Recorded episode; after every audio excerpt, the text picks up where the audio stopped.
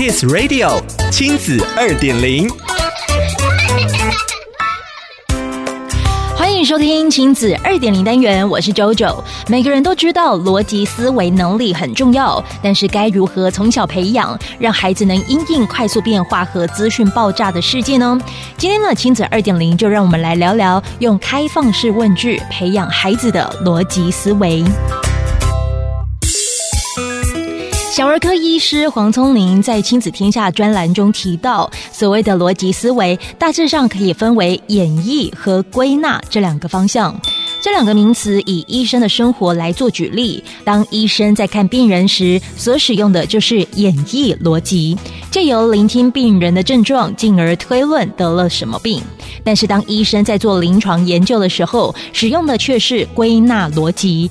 先不替任何一位病人做诊断，而是将一百位病人的症状搜集起来分析，这就是另外一种的归纳逻辑。从这个例子当中可以看出，演绎逻辑在一般人的生活中。其实是比较常使用的。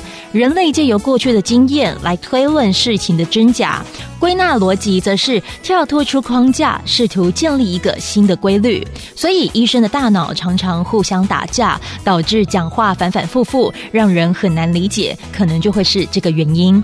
拥有演绎逻辑的大脑，说起话来特别有条理。所以，会说话的人并不只是伶牙俐齿而已。要把一件事说得清楚，大脑必须要将讯息去芜存菁，逻辑感也需要非常好。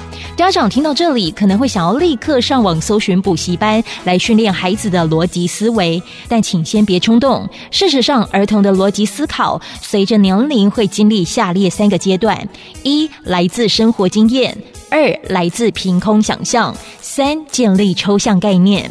我们知道，原来培养孩子逻辑思维的第一步，就是增加各种生活经验与引导他的创意，不给予太多限制和框架。平常生活中，就多和孩子以开放式问句对话。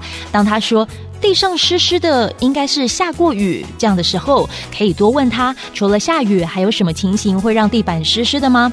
跟他一起玩创意思考，像是有人浇花吗？是小狗尿尿吗？还是汽车漏水呢？孩子的生活框架越单一，逻辑感就会越差。当然，框架必须存在，不过家长可以去思考如何让框架变得宽阔。比如说，孩子在做家事的时候，难道只有一种方法吗？玩乐高的时候，难道只有照说明书才能完成吗？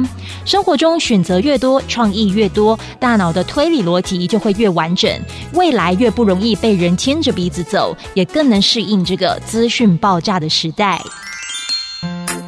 想要了解更多资讯内容，请参阅《亲子天下》第一百二十一期封面故事 Less SDGs 培养改变世界的行动者”。亲子二点零，我们下次见。